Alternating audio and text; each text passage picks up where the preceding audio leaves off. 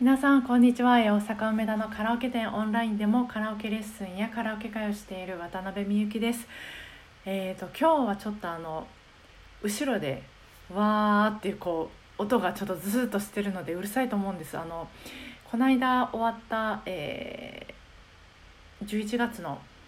11月28日あるにあるオンカラのフェス、えー、そのフェス前イベント、えー、リモート合唱で歌う曲を決めようっていう、まあ、Zoom の会があったんですけど、えー、その動画を、まあ、アーカイブにして残すので、えー、まあ編集今日ずっと編集してたんです。で別に編集自体は全然時間かからないしあの簡単なんですけどなんせこう私のパソコンパソコンが古いのとそんなに容量がを使えるものじゃないのでもう本当にその全然動かなくっていうことを聞いてくれなくてで今日書き出しもそのソフトからあのそう書き出し3回ぐらいしててこれ3回目なんですけど1回がね1時間ぐらいかかるんですよね。でうわーって音もするしもう本当にもうてんてこまいでしたけれどもそうこのあの書き出し中にちょっとラジオやろうと思ったのでちょっとうるさいんですけど、えー、すみません。今日も聞いていただけると嬉しいです。えーと、この間あの対面レッスン後にえー、今日もレッスンありがとうございましたと。であのカラこれでカラオケ恐怖症が克服できそうですっていう風にね言ってもらったんですよ。嬉しいですよね。で、まあ、このご利用者さんはあのカラオケというか、まあ、歌うことがとっても好きででもその人前うんとマンツーマンで習ったことはあんまりないので、えー、もっとこうこれでうまくもっと歌えるように、えー、レパートリー作れたら作ってカラオケで楽しめたらいいなっていう方なんですけど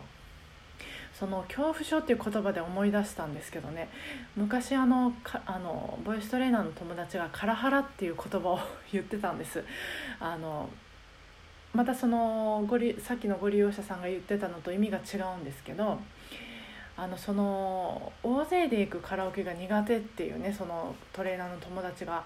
いたんですでライブで歌うとかそういうのは全然好きであの楽しいけどあの大勢で行くカラオケっていうのは本当に苦手でパワハラとかモラハラっていうようにカラハラっていうのもあると思うみたいに言ってたのがすごくこう心に残ってるんです。でそれはまああのライブで歌うことっていうと、まあ、自己表現の一種だとしたら、まあ、大勢で行くカラオケであの歌うことっていうのがあのその場のまあ空気をみんなで一緒に一緒にまあ作ることだと思うんです。なのでその自分の好きな曲今私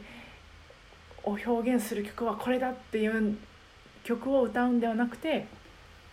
その場にいるみんながまあ知ってそうな曲を選んだり、えー、まあ、あのみんなが聴いてて盛り上がりそうな、えー、アップテンポ選んだりとか、まあ、そういうふうなことをしますよね大勢で行くと。まあ、その場にいるみんなとこう何て言うんですかね絆を深めるみたいなそういう役割もありますよねだからまあその空気を読む必要があってその空気を読もうよっていう圧力が多分そのトレーナーの友達はあの苦手なんだっていうことを言いたかったんだと思うんですけど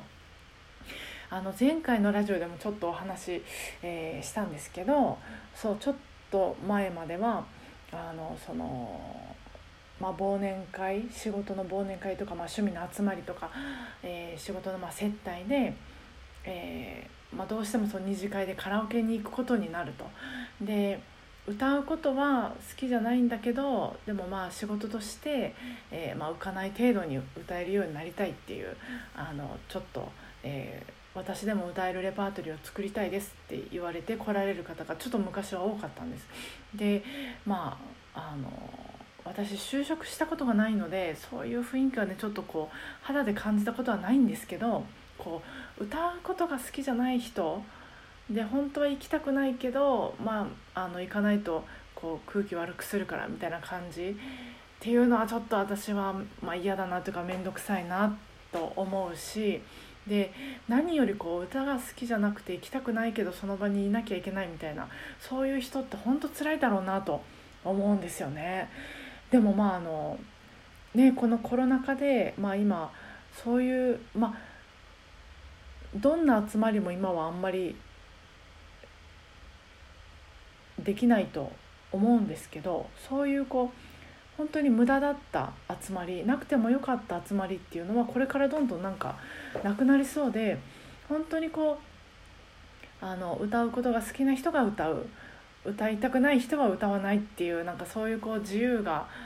自由になれる人がもっと増えるのかなと思ってそこはちょっと